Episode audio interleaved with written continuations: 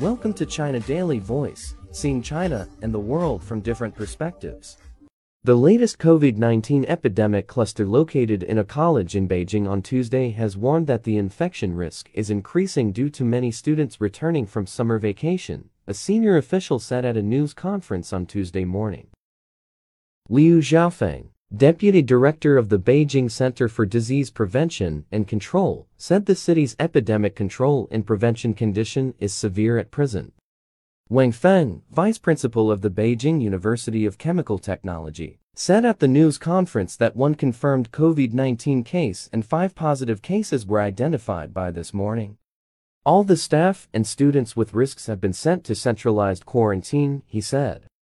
Li Yi, spokesman of the capital's Education Commission, said the city has strengthened multiple measures to avoid infection risks in colleges.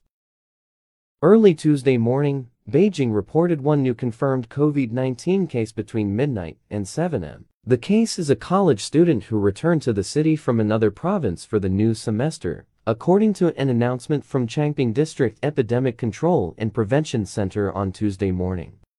The student, whose nucleic acid tests on August 29, 30, 31, and SEPTA all showed negative, has been sent to the designated hospital for medical treatment. The student took the train G572 on August 28 and arrived in Beijing at noon. After arriving on their campus in the afternoon on August 28, the student had not left the campus until they were transferred to hospital due to a fever on Monday.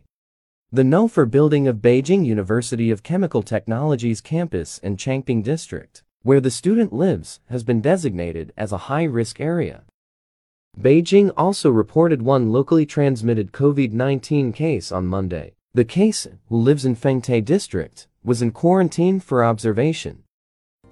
That's all for today. For more news and analysis, buy the paper. Until next time.